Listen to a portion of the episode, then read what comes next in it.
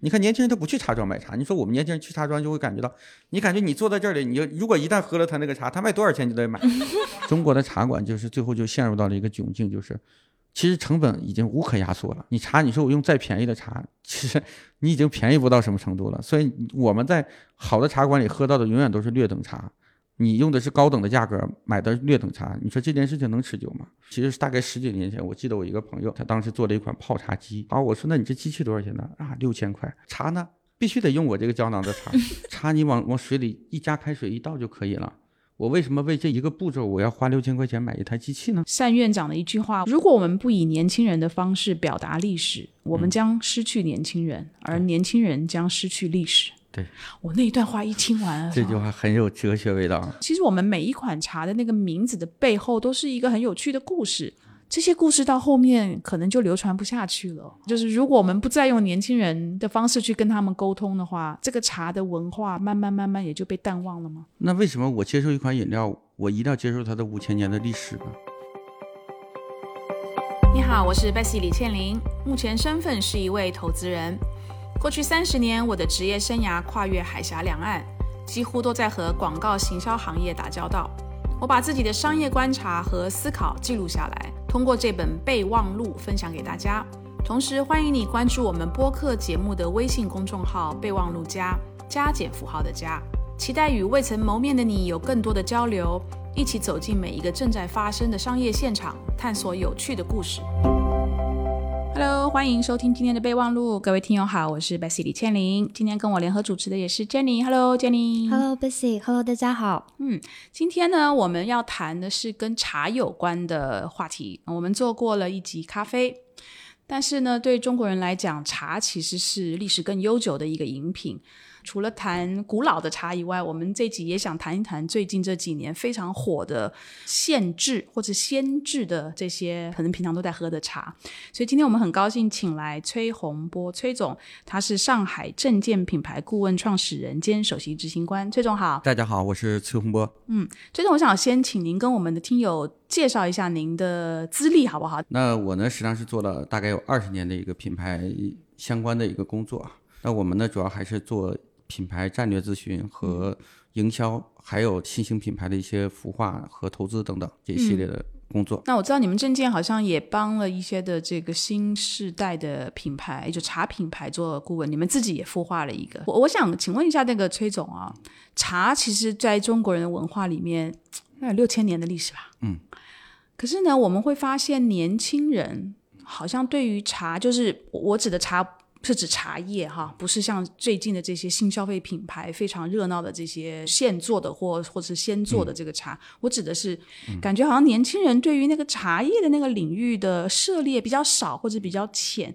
呃，如果同样年轻人好像感觉是对咖啡比较有兴趣，反而对茶。我们现在的这一代 Z 时代是咖啡一代。对你，你觉得为什么？就是既然茶是应该从小也看，可能看爸爸妈妈、爷爷奶奶喝，对吧？从小应该看着，但是反而到了就是青少年开始会选择饮品的时候，他不一定会去选择喝茶这件事情。这是每一代人呢，他的消费习惯的形成呢，其实是跟自己的生活经历、家庭等等各个方面都有关系。比如说，北方我小时候，我父母喝茶，他就喝的那个叫茉莉花茶，嗯，那你基本上你就其他的茶在你的世界里都不会出现。嗯其中还有一点呢，就是 Z 时代的这一代人呢，其实他独生子女是非常多的，所以他们很早可能包括求学之后，基本上就不跟父母在一起了，所以他们整个的生活就会受到自己生活周边的一个圈层的一个消费习惯的各个的引导，所以我们就会看到茶呢，实际上是比较晚的走到我们这一代年轻人的这个视野里的，啊，这是我们看最近三十年中国消费非常非常大的一个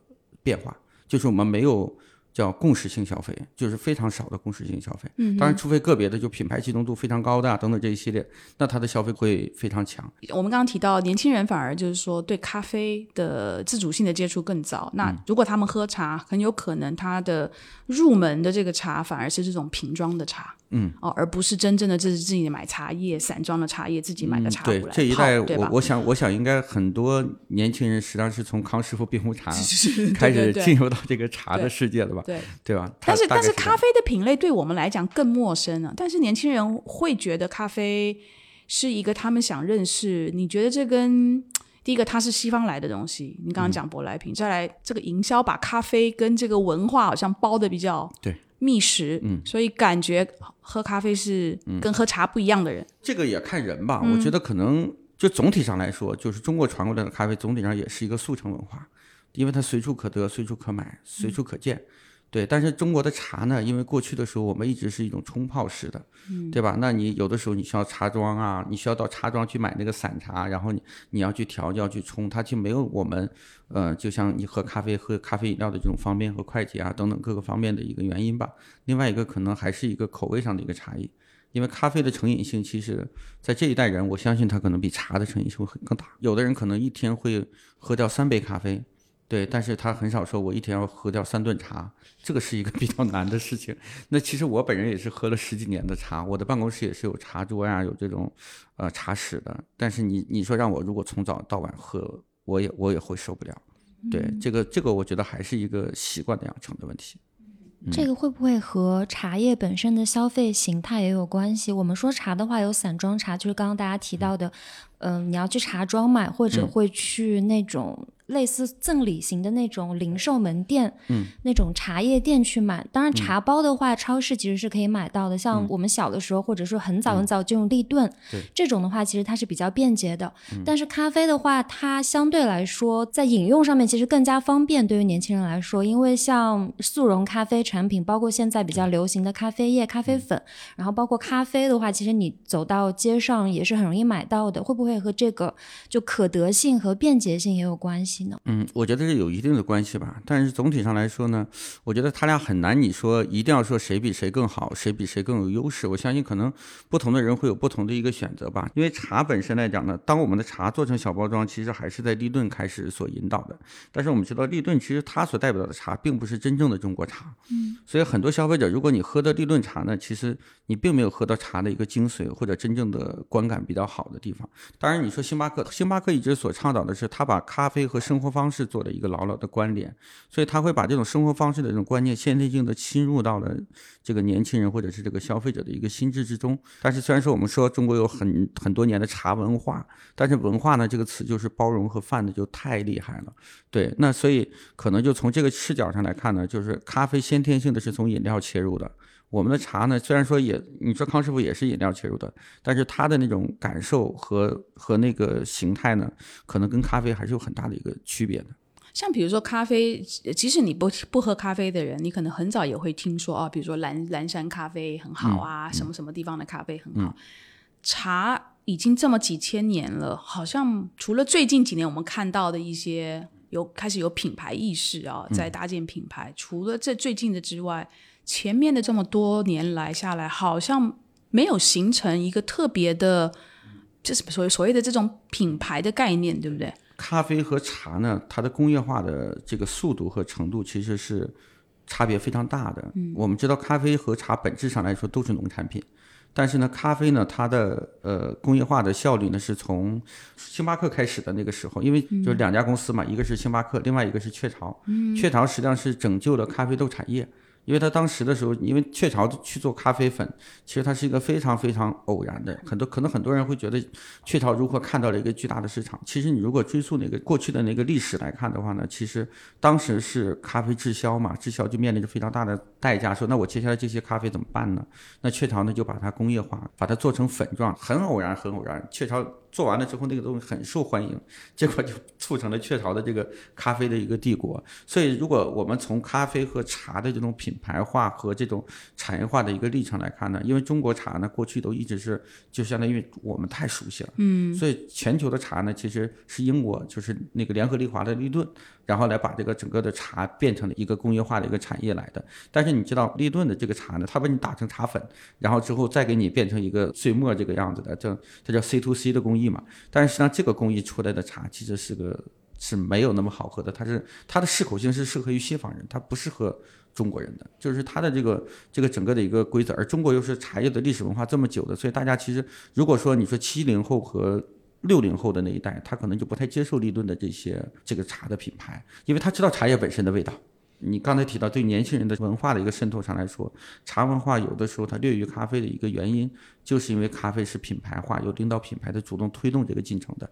但是茶呢，实际上我们知道，这种中国的这种领导品牌对茶的推动力是都是停留在这种普洱茶的拍卖，对吧？然后这个这个高大上，然后推动在这个这个方式。啊，它都推动在一个很重的饮茶方式，而咖啡从一开始就是从方便这儿来的，但是就把我们茶做的仪式感特别强，啊，就是中国的茶和叫西方的这个红酒其实是一样的，红酒你看各个产区，产区下面有各个酒庄，酒庄又有分级，然后意大利有意大利的分级，这个法国有法国的分级。今天如果我们今天一个消费者到一个红酒柜台，你基本上就没有办法选择红酒，茶也是一样，嗯，你茶我们中国是茶什么？各个产区、各个茶种、各个茶种下边还有啊不同的山包产生的茶的这种效果其实都不一样，所以他就没有把它做成一致化和标准化的这种方式来去做。所以有的时候呢，我们今天看消费文化的引导吧，有的时候确实受到领导性公司它的这种叫推动这个这个产业的一个呃速度和一个效率。和这个意志，所以中国中国茶呢，就是长期以来，它因为它没有一个强有力的领导品牌去把这个茶的文化，或者是把这个茶的品牌的力量做足，使得它的渗透率其实一直就没有那么没有那么高。就茶的工业化，其实就是从康师傅冰红茶。其实它那个康师傅冰红茶其实不叫茶的工业化，康师傅冰红茶其实是饮料中的细分，叫茶饮料。其实它叫含一点点茶粉的饮料。对它其实它并没有起到对茶的一个文化推动的作用。因为消费者买它还是把它当成饮料来喝的，但是星巴克咖啡呢，它其实现在它努力的方向是什么？是努力的去调出除了我们标准大类的拿铁、卡布奇诺等等这一这一系列咖啡以外的独特性咖啡风味的饮品。比如说星冰乐这个榛子拿铁这一类的，它的努力方式是推动这种叫属于星巴克独特的饮品的这种方式来去做的，对，所以这是中国茶产业的一个挑战。另外一个呢，我觉得呃这些年其实十年几乎几乎没几年就会大家就会写一篇文章，这篇文章点击量都非常大，说为什么这个这个中国有有这么多年的茶饮料茶叶大国，竟然出不来一个立顿？大家可能每时每刻把这篇文章写一遍，你都能获得十万加的点击，因为大家都很强的一个共鸣，对吗？我们今天这集会。不会十万十万个 标题标题我们也要这样写。为什么茶叶大国的中国没有没有出现一个这个茶品牌，对吧？能够媲美立顿的一个茶品牌，所以这是大家的一个痛嘛。但是其实你要细看的话，一个产业的形成，它是由上游、中游、下游，然后还有消费者，它是由这个中间的所有的环节都来构成的。它不是说光有一个产区，然后我就没有，对吧？但是我们也可以说，那你法国，你为什么没有出现奔富这样的品牌？你看，澳洲的奔富，澳洲的这个黄尾袋鼠。美国的加州乐事，这些都是工业化的产物。你要去奔富去看，就跟比啤酒罐还要大的那个那个红酒罐，完全就是啤酒工业，叫现代啤酒工业的一个象征。我们说欧洲的这些酒的旧世界，奔富所代表的新世界嘛。那新世界的酒对旧世界来说，其实就是在改造。其实它是推动了整个红酒的全球化的一个非常大的一个进程和品牌化的进程。那中国的茶其实也是一个道理。我们如果换句话讲，过去的茶的品牌或者方式。可能是旧世界的茶的方式，但是实际上中国也需要一场新世界的茶的这种革命。嗯哼。但是这中间在于什么呢？你要去做整个产业链链条的改造。所以从上游来讲，它就完全的农产品；那中游上来讲，其实大家对品质啊各个方面的把控其实就非常难。农民种的茶，你又没有办法做工业化的种植。你看现在咖啡。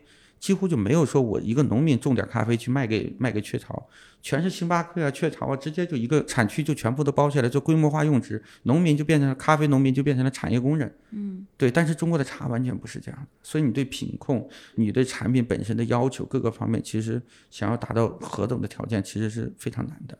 这是那中国的茶没有没有经历像您刚讲的这个咖啡的这种产业化啊、工业化的原因是什么？其实在中国去做茶叶，你收茶和你收大米没区别。你今天去农民家就收点大米，收点小麦，做收点水果，其实是一个方面的。这是一个说我们上游的事情，一个呢就是中游的事情呢，其实是我们茶叶品牌在其中，其实它是遇到一个企业或者说这种经营者，其实他自身的一个问题。但是下游呢，其实我们知道一个产业或者一个品牌想要做大，你有非常重要的一点是要有成熟性的渠道。中国的茶过去这么多年一直没有形成一个特别完整成熟的渠道。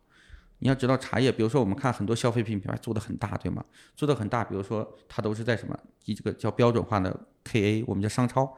那这种商商超它是变成主战场的时候呢，我跟一个家乐福或者跟一个沃尔玛，我搞定了之后，我基本上我就可以保证几个亿的生意，对吗？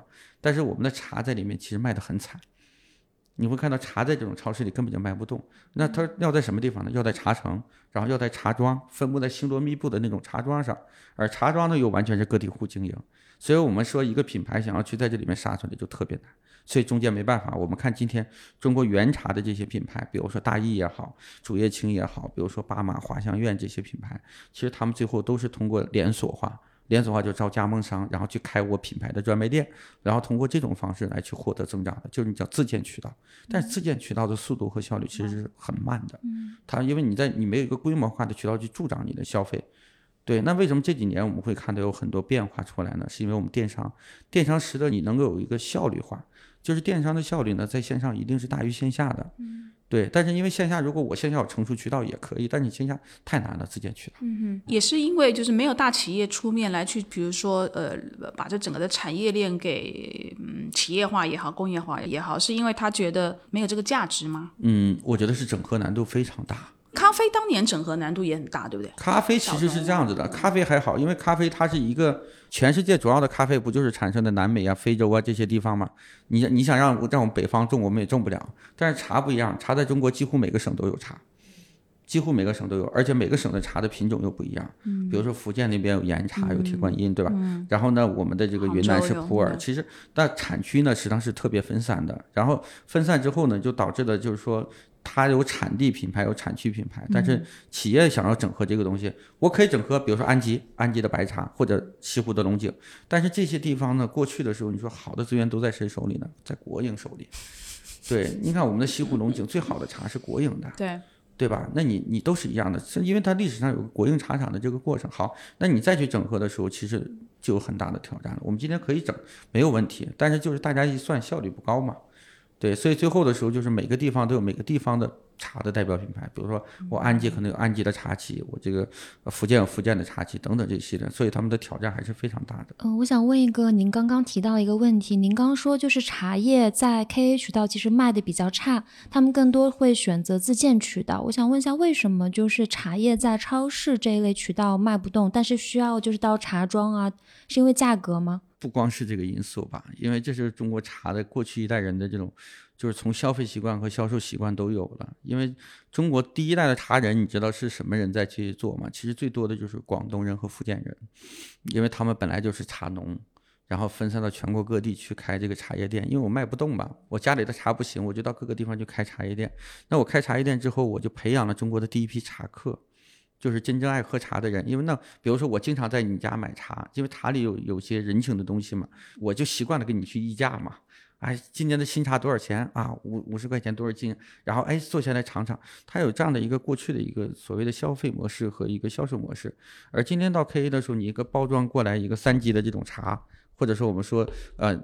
茶有特级、一级、二级、三级，然后我也有定定价。但是从我们的角度上来说，我如果站在一个茶客的角度上，我可能更信赖于我习惯的那个人。他那个袋子里的散茶拿出来给我冲一泡，哎，我觉得还不错，我就直接买两斤，买二两。这是他的一个习惯性的一个一个方式。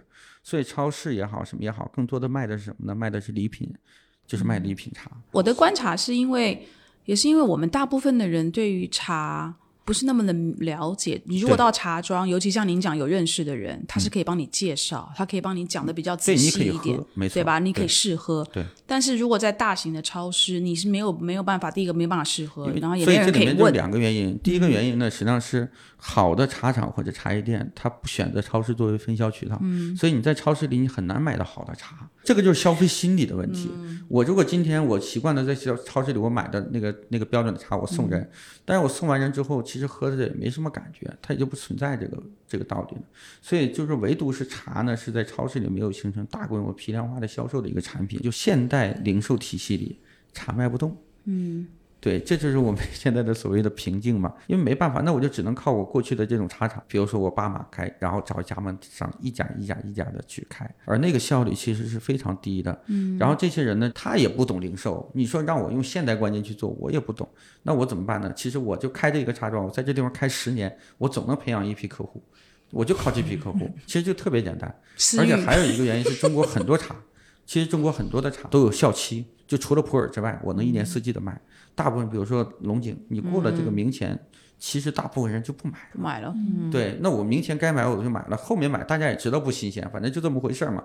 买呢我也会买，也不是说没不买，但是从这个心理的角度上来讲，就我们的绿茶、我们的红茶，其实它都有效期的一个概念，但是这个事情它不是一个主要的原因吧。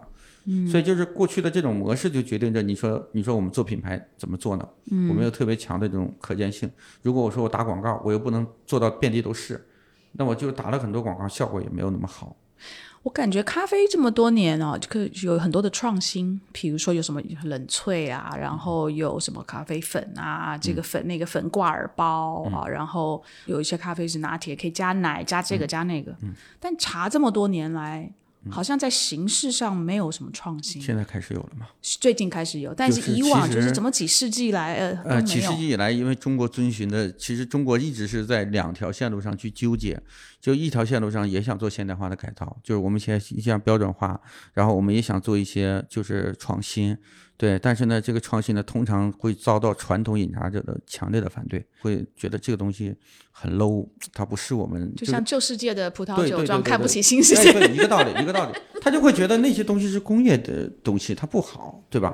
那是一个道理，这是这是使得它创新的代价就是很大。但是为什么中国茶开始在做突破，就是很重要的一个原因，就互联网来了嘛，使得我能够 D to C，我就直接面向消费者来去进行呃消费的这种改造。所以你看立顿能起来，就是因为它借助于现代渠道来的，现代零售渠道推广立立顿所代表的茶文化。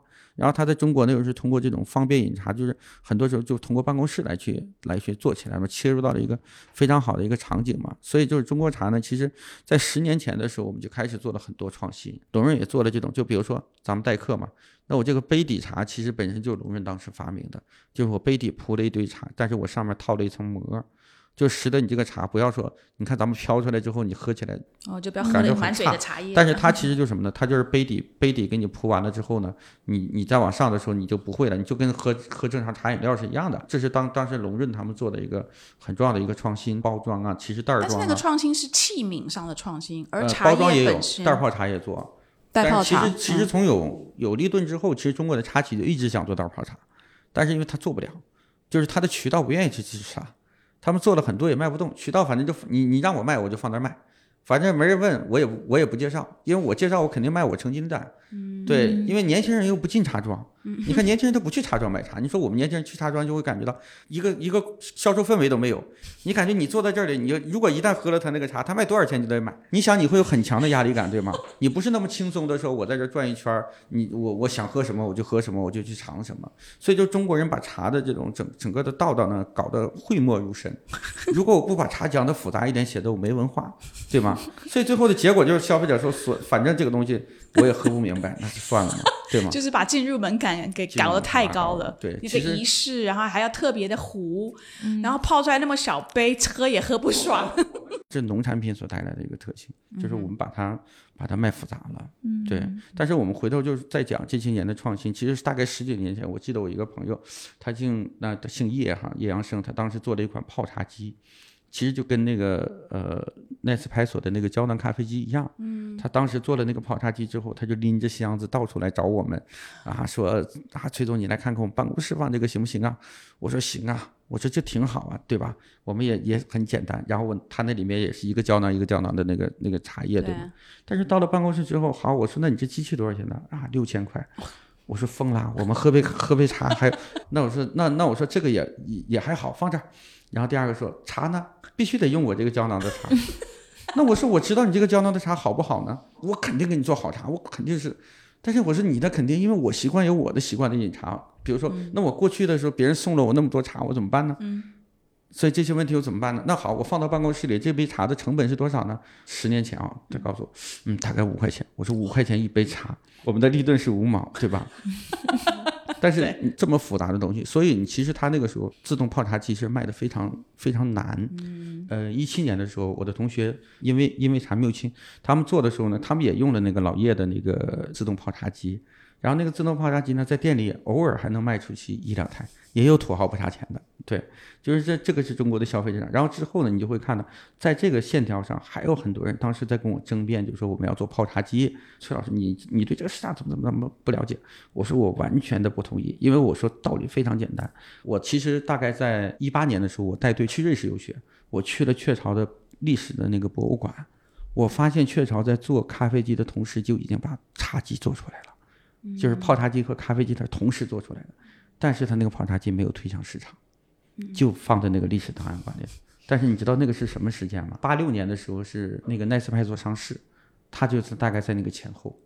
所以你想它有多早？其实也就相当于像雀巢这种公司，很早就已经把茶的这种萃取的这种这种这种路线想好了，但是它没有推向市场。但是但是这这件事情很有趣哈，雀巢在推 Nespresso 的时候，奈斯派索是对，刚刚前面那几年，因为它有专利。你那个时候是买不到别的咖啡机，因为它它很早嘛，而且你一定要用它那个胶囊，它那个胶囊也是有专利的，所以它其实那前面几年的专利就跟您刚刚讲那个呃泡茶机是类似的，就是你不能用别家的厂商，它是一直到它那个专利的那个年限过了，开始有很多的厂商也可以出咖啡机，也可以出胶囊，那得很多胶囊是你可以也可以用在那 Nespresso 的这个咖啡机上的，我觉得那个。Nespresso 跟您刚刚讲的这位叶总的，嗯，好像很大的差别是因为雀巢是有一个非常大的品牌以及通路在后面支持他。我还记得他那时候咖啡机出来就找那个乔治克鲁尼来拍广告，这一下名声打出来，而且他给他了一个就是非常时尚的那样的感觉，就是能够买得起这个咖啡机的家庭是。就是高收入、高高学历、高什么都高的三高的这种家庭啊，这种感觉。嗯，所以他用他那个营销的手法，以及他当时，因为当时还没有没有什么没有互联网、没有电商嘛，他就是他的线下的这个渠道非常的强。嗯，所以他的这一些的条件是听起来是刚才那个叶总是不具备这样的条件。其实咖啡和茶有一个最大最大的区别，咖啡必须得研磨之后才能喝，没有人说我咖啡豆一泡水我就能喝吧。所以就说那个工艺你是少不了的，也就是说无非是说我到底是我是买研磨机我自己研磨，还是说我买别人研磨后的粉。嗯茶不一样啊，茶你往往水里一加开水一倒就可以了。我为什么为这一一个步骤我要花六千块钱买一台机器呢？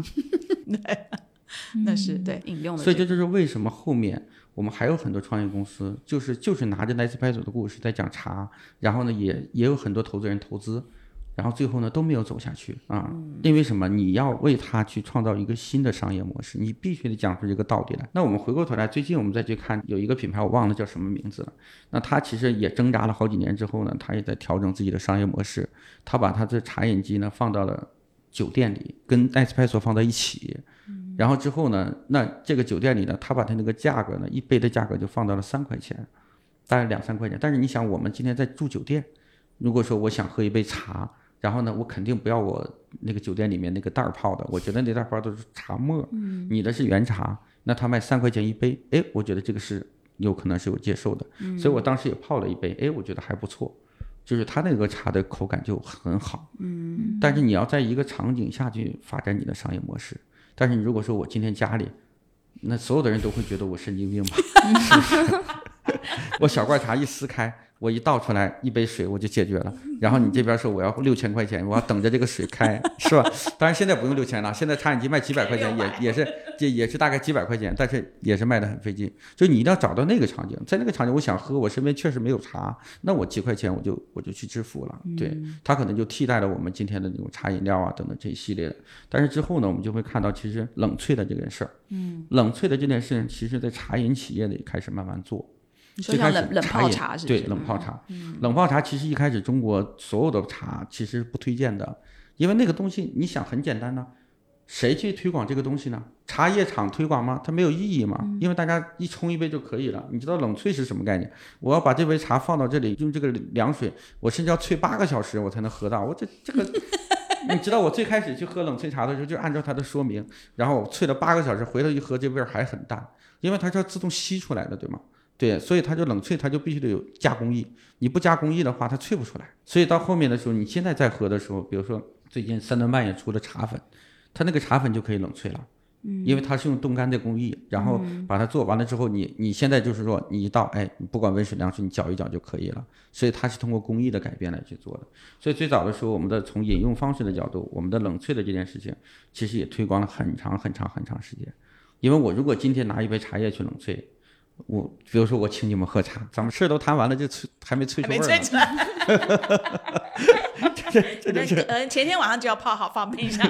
对，确实是。当然，这个这个事情就是工艺。然后在我们再去看这个这个形状的角度上来说，我们去做袋泡茶，我们去做这种杯装茶，然后我们开始去做一些拼配和调配。其实拼配这件事情谁先干的呢？其实西方人喜欢喝花草茶，嗯对吧？东方人喜欢喝原叶茶，嗯。那日本人怎么办？日本是个中间国家，对。当然我不知道是不是日本和台湾先做的。但是我确实是在日本，比如说日本有一个品牌叫绿碧茶园，这家公司在日本大概也有二十年左右的一个时间，差不多。这日本有绿茶和抹茶，但是典型的就是它是把世界茶卖到日本，它是这样的一家公司。所以他们其中有一个非常好的配方叫蜜桃乌龙和白桃乌龙，白桃乌龙就变中国就是海外代购这一块就变成了网红爆款。之后回到我们这儿来，中国的创业者就开始琢磨了，哎，那我是不是可以把它中国化？所以这就是我们的 C to C，叫 Copy to China 啊。对，所以 C to C 有两个，其实中国的 C to C 非常强，一个是我们这个人对个人的销售，对吧？那还有一个就是 Copy to China。所以呢，其实我们会看到蜜桃乌龙啊等等这些口味呢，是因为我们很多中国的人去日本玩儿，然后之后呢，我买了这个茶带回来之后，大家都很喜欢，然后之后呢，它就变成了一个爆款口味。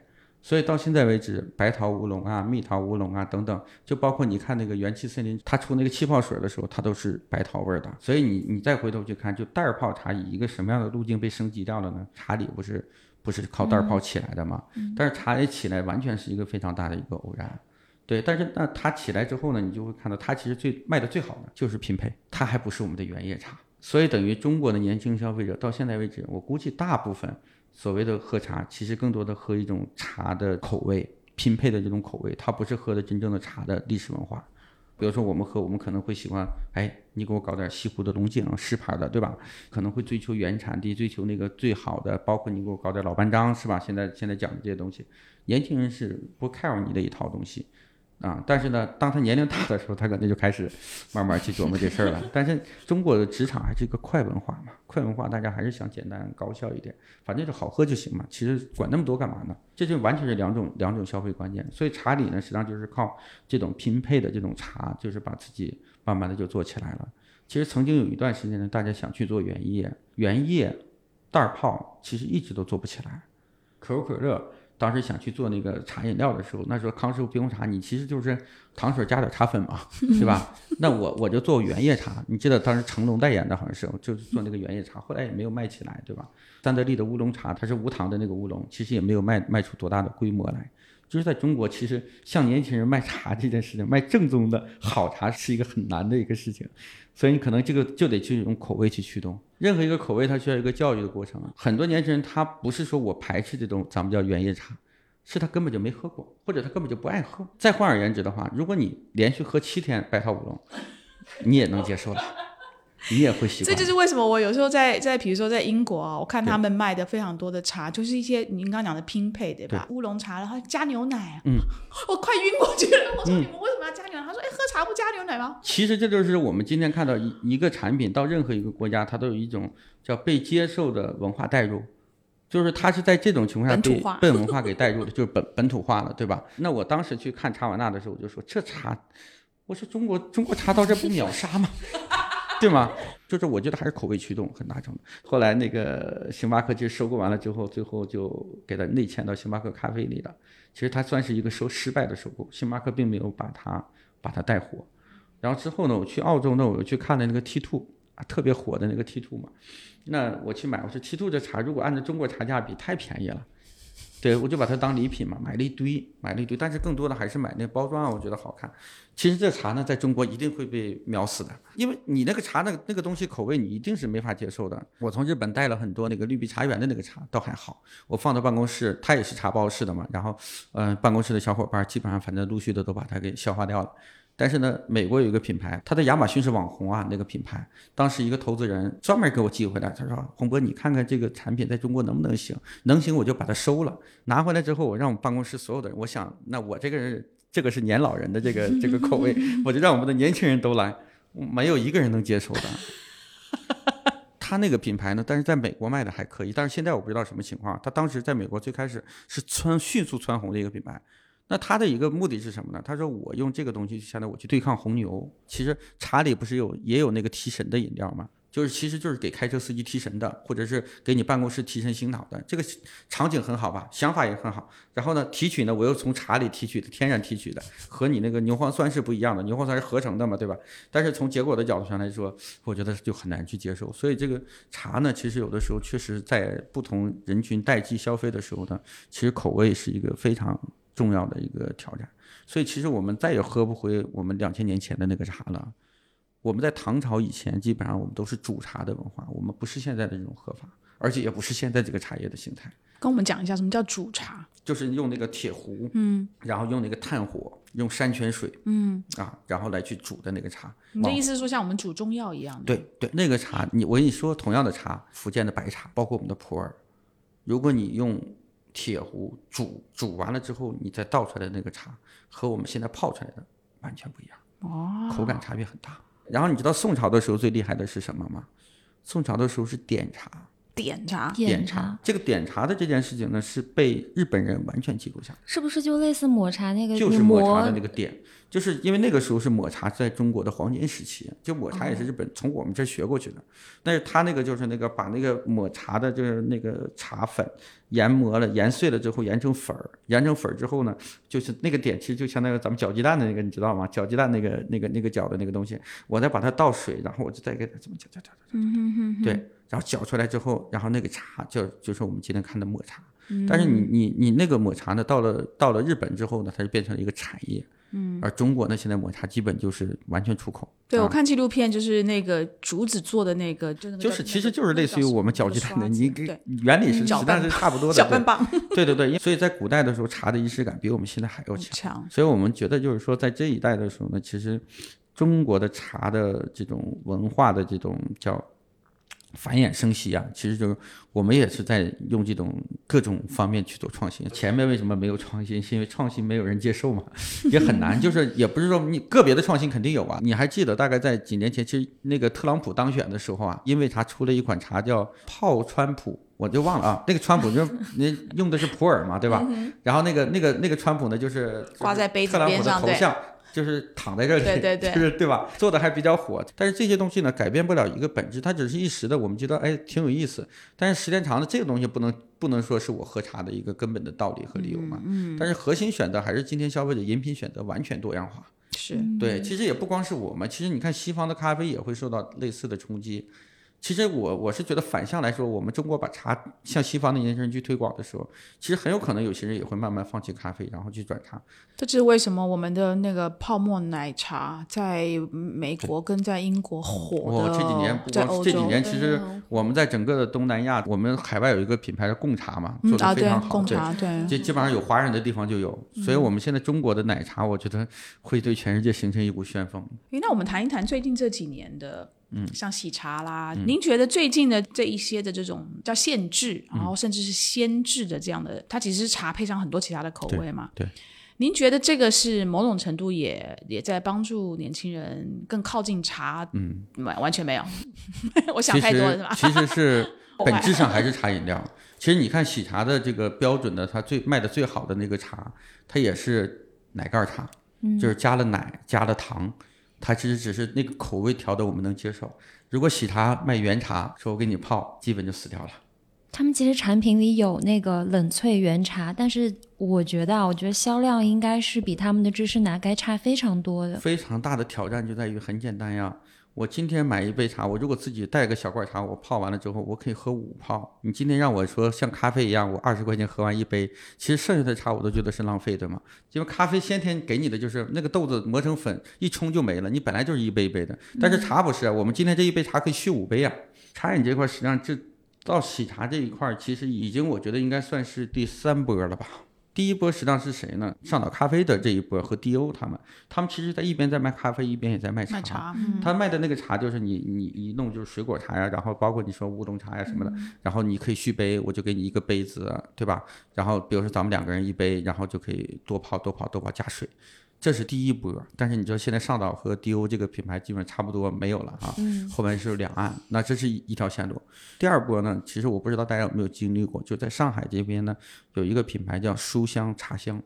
其实我跟你说，今天大家看餐饮投资很疯狂，对吧？什么午夜拌面呢？就是大家好像把很多钱都砸到拉面馆里了。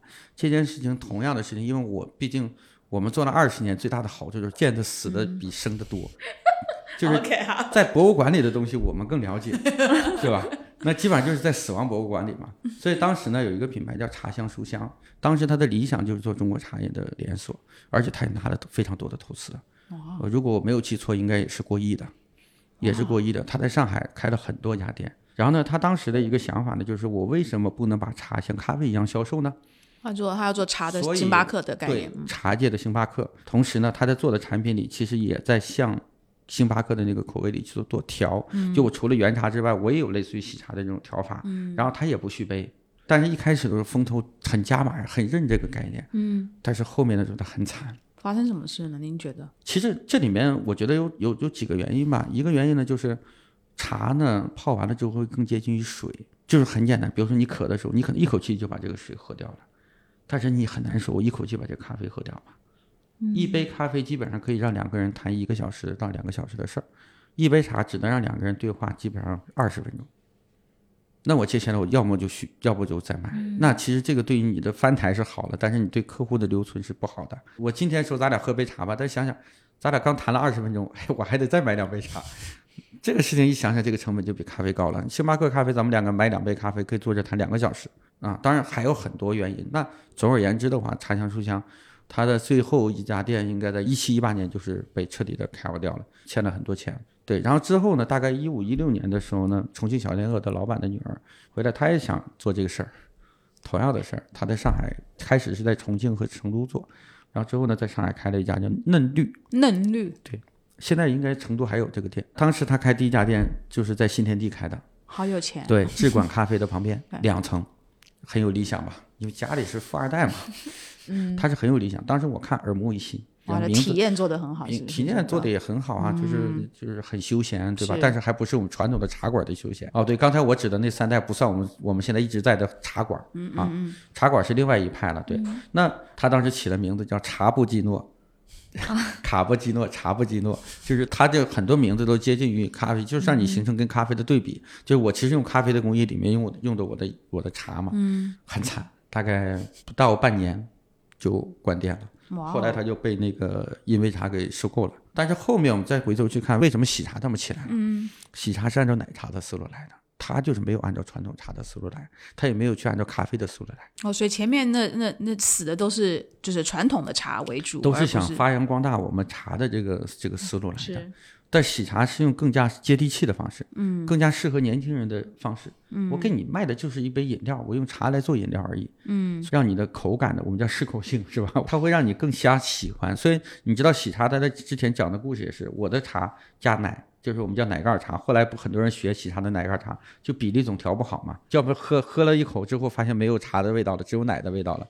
对，因为奶很重嘛，所以它当时调的比例就是属于刚刚好。所以它的本质是一杯饮料。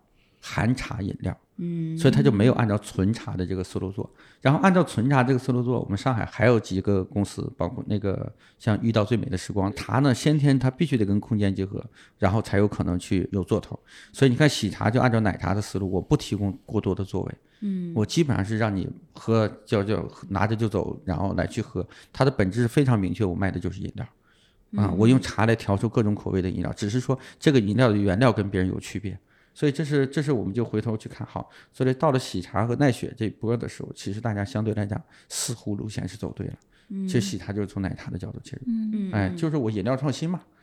对，然后之后呢，你就会看到上海后来又出了一家春风，有没有去过？春风养生茶，饮，养生茶饮，他就把山药啊等等这一系列的来去做。其实大家其实都明白一件事情，我卖的是饮料，我卖的饮料之后，我就用不同的产品去调，我的口感一定调的你很好喝。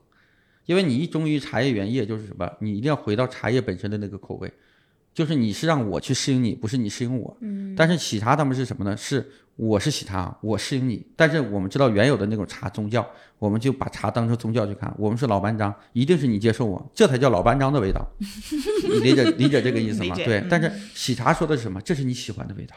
我之前也是发现，就除了您刚刚提到那些呃连锁中式茶饮店的倒闭案例之外，包括像那个呷哺呷哺的创始人贺光启，嗯，他个人其实之前成立了一个叫茶米茶的那个类似这样的中式茶饮连锁品牌，嗯，然后当时讲的故事就是说做茶饮界的星巴克，嗯，然后他讲的也是第三空间的这么一个概念，为什么星巴克它这个第三空间的概念讲的这么成功，但是在我们自己中国，其实茶文化是一个非常适合去做第三空间概。念的一个呃行业或者业态，可是好像我发现很少会有品牌可以真的把它做成一个连锁化的规模比较大的这么一个第三空间，而且年轻人爱去的。你如果说第三空间的角度上来说呢，原来的上上岛其实它本质就是第三空间，就两个人谈事儿的地方。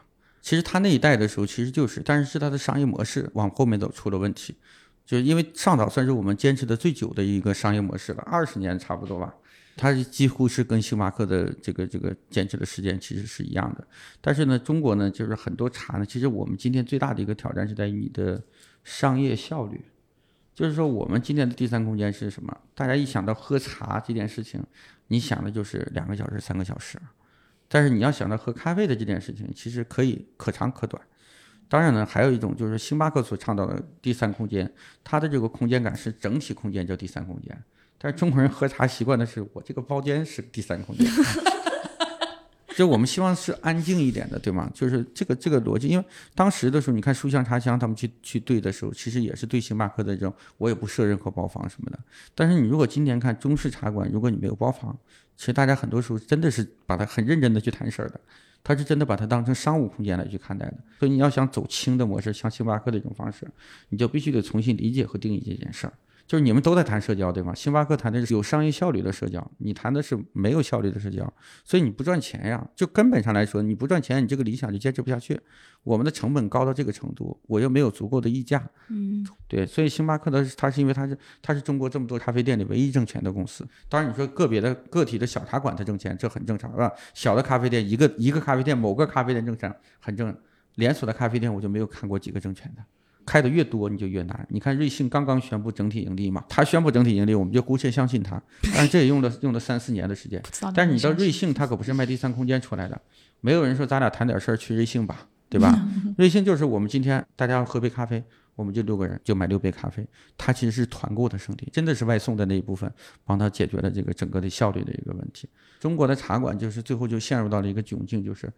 其实成本已经无可压缩了，你有什么压缩？你硬件在那儿，你茶，你说我用再便宜的茶，其实你已经便宜不到什么程度了。所以我们在好的茶馆里喝到的永远都是劣等茶，你用的是高等的价格买的劣等茶，你说这件事情能持久吗？当你你说我喜欢喝茶，我懂茶，人均三百，人均五百，喝不到好茶，你知道是什么感觉吗？对，想想我也没有必要嘛，对吧？越不赚钱，我就越要提高单克的利润。那你单克已经百分之九十九的利润了，但你还是不赚钱。对吗？所以他会陷入到这样的一个一个窘境。但是我们今天再去看，比如说像遇到这种，他很注重空间装修的，又很注重房间效率的，他会把那个房间压缩的很小很小，但是也让你有点私密性。嗯，那这种呢，单体就就还是赚钱的。我想请问您怎么看小罐茶？嗯，小罐茶呢，我觉得其实。它是我们叫消费品牌的一个样板吧，因为小罐茶比较成功的一个方式呢，其实它是对连锁加盟的品牌化的一个改造。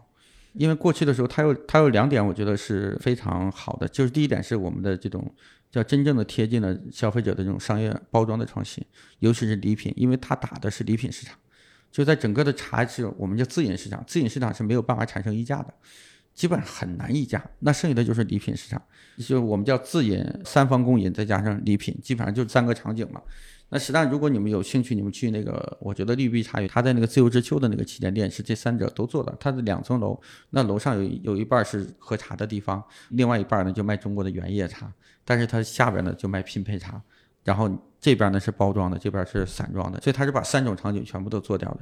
小罐茶非常聪明的一点呢，就是他抓到了这个礼品茶的这个市场和机会。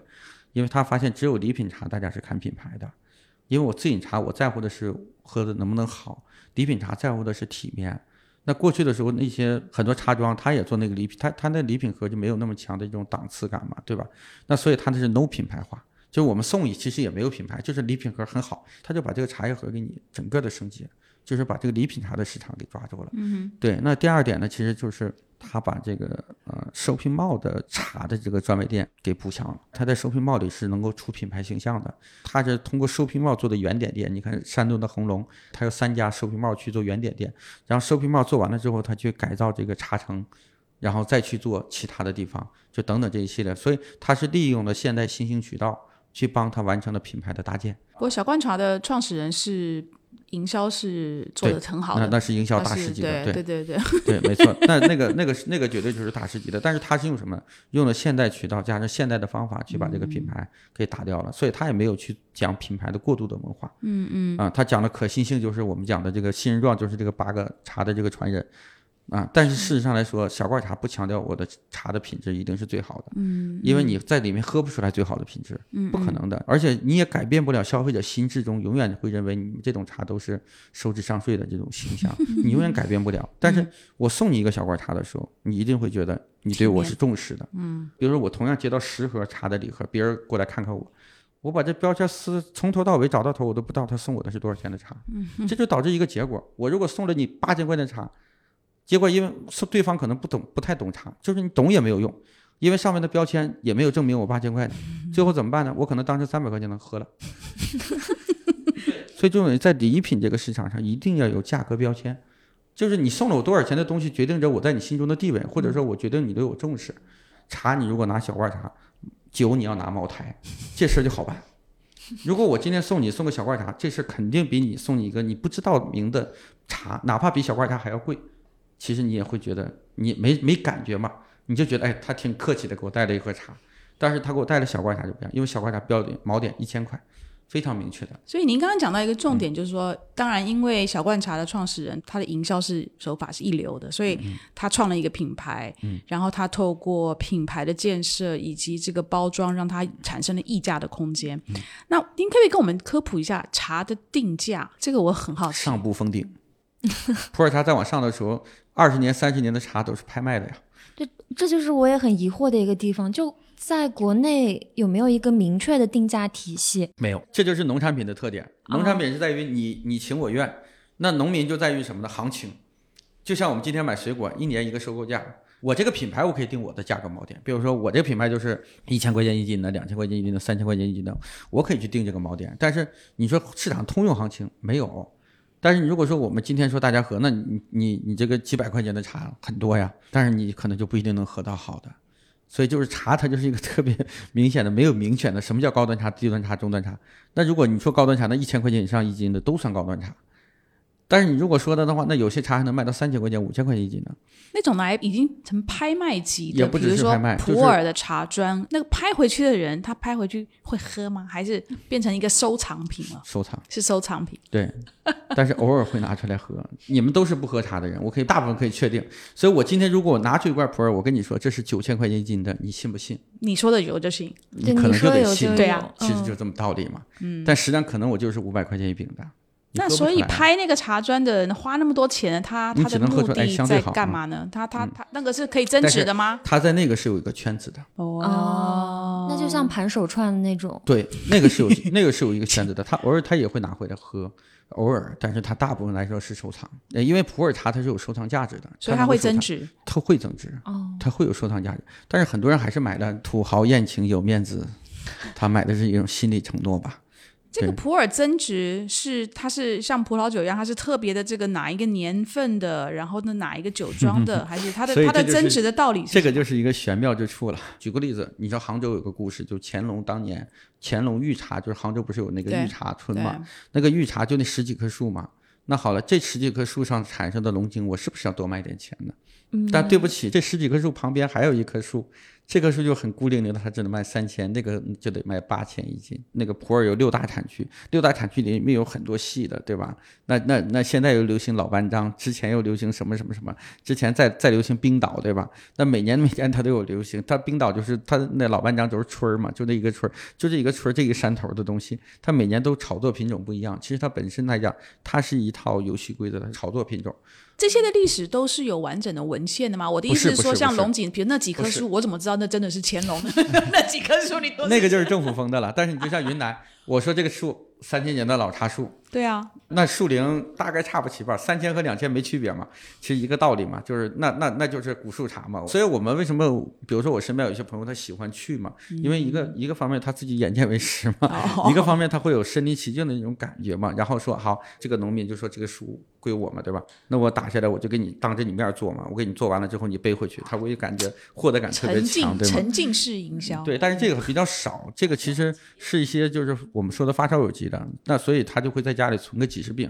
嗯，然后你看，比如说普洱，你去任何一家大益茶的专卖店，你就会发现一个特别奇特的现象：左边这个茶三千一饼，右边这个茶五百一饼，嗯，包的纸差不多，就是包了一层纸嘛，纸上边后边有个签嘛。对然后我再去问他这俩啥区别，他也讲不明白，啊，没有一个人能讲明白的。那那这个定价怎么定的呢？嗯，他说我进价多少嘛，我就我就加价嘛。但是实际上来讲，这里有非常强的价格歧视。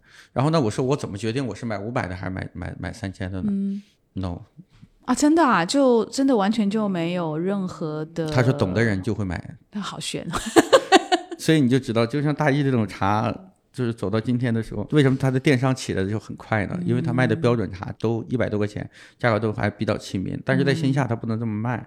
线下你就必须得让专卖店的加盟商得有足够的利润，嗯，对，那所以线下就产生了这种奇特的现象。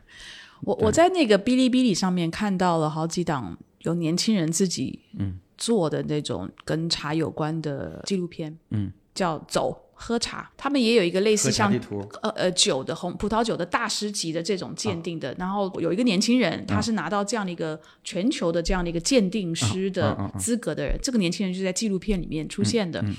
他引用了故宫博物院的院长单院长的一句话，我我我听他讲，我就听了很有感觉啊。那句话是：如果我们不以年轻人的方式表达历史，我们将失去年轻人，而年轻人将失去历史。对我那一段话一听完，这句话很有哲学味道。就这很有很震撼了，你知道吗？就是对如果我们我们在不想方设法的把茶的文化用年轻人的方式来去让年轻人慢慢慢慢的去接受，很有可能茶的文化再过一百年，嗯，就越少人知道了，嗯，就就像比如说那个纪录片里面有讲，其实我们每一款茶的那个名字的背后都是一个很有趣的故事，对。啊，比如说龙井是跟乾隆，对，然后这个碧螺春是什么，然后普洱为什么叫普洱，嗯，就是它就是每一款茶它的背后其实它这个名字的由来是一个非常非常有意思的故事，嗯，但是你如果对茶本身是没有什么兴趣的，嗯，这些故事到后面可能就流传不下去了，嗯嗯，您您觉得茶会会有这样子的命运吗？就是如果我们不再用年轻人的方式去跟他们沟通的话，这个茶的文化慢慢慢慢也就被淡忘了吗？我觉得这个从什么视角来看吧，因为茶在历史上它本来就是个消费品，它本来就是一个饮料。那为什么我接受一款饮料，我一定要接受它的五千年的历史呢？因为他一定会有人继承这件事情，但是绝大部分人不会继承这件事情。就像今天喝咖啡的年轻人，他能把咖啡的历史都讲清楚来吗？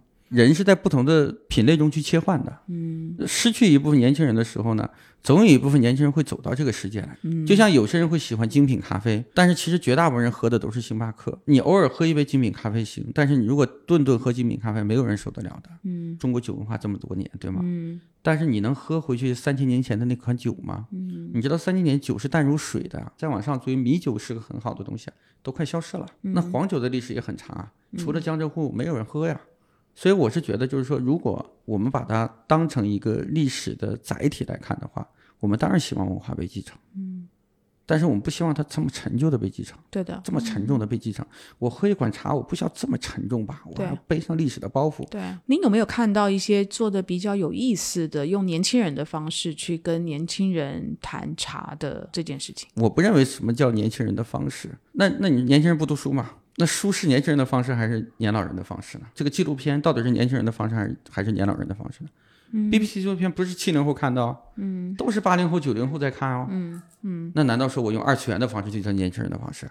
但是二次元的方式又不是所有年轻人都喜欢的。我们当然希望把茶当成一种文化。我觉得如果想让它延续下去，我认为其实你要把文化特征给稀释掉。你比如说鼻烟壶、景泰蓝，都是因为我们把它文化做的太重。中国的陶瓷，我们都把它文化做的太重了，反而它传不下来。但是我们今天喜欢木，比如说你看星巴克大量的装修用木去表现我们的材质，木是中国最传统的文化吧。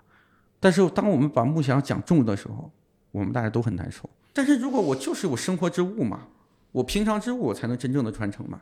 所以我觉得它的本质，它从历史上的本质，它就是消费品。历史上的本质，它就是喝的东西，它就是一个简简单单喝的东西。是因为它每时每每刻，比如说我们今天在跟茶发生关系，我们也变成了历史的一部分，我们也变成了一个故事。苏东坡在饮茶的那一刻，从来没有想过说我要把这个东西当成历史的一部分，一定要让你们后代去记住。我们就在喝茶而已，你就去享受这个产品本身所给你带来的价值，你就能能够延续下去。每一代人有每一代人的做法，你你就让他让他去存在下去就 OK 了。茶这个东西能够在五千年以后，我们继续看到有人在喝。明朝人喝的茶和清朝人喝的茶是不一样的。清朝人喝的茶其实他已经年轻化了，或者他已经赋予了那个时代。就那回到五代十国，陆羽写《茶经》的时候，那个那个茶叫什么茶？那叫紫笋茶。那个茶已经跟我们今天喝的完全都不一样了。紫笋茶的这个事情，现在我们已经变成了很小众、很小众的茶，你只有那个当地的人才喝。你像你们都都听都没听过，嗯，但是那一个东西才是人家陆羽当年写《茶经》写的那个茶，哦，那才是根本原装正宗的茶。他当时说，这叫为什么？他叫大唐贡茶。大唐的天子喝到的茶就是那款茶，因为他当时就把这个茶上供给皇帝。但是现在你喝不到的呀，对。但是我们现在喝它就是一个平常之物。但是我觉得消费你就还原物的本身价值就行了，它本质就是一个物，你就还原它的物的价值。刚刚听你们两个聊茶文化，我还挺有感触的，因为我虽然不算是 Z 世代，但是我也算是个年轻人吧。就都是 Z 世代。我觉得茶它是一个非常具有历史积淀的东东西，但是就会让我觉得有点惶恐，就是有人会送了我一块普洱茶饼。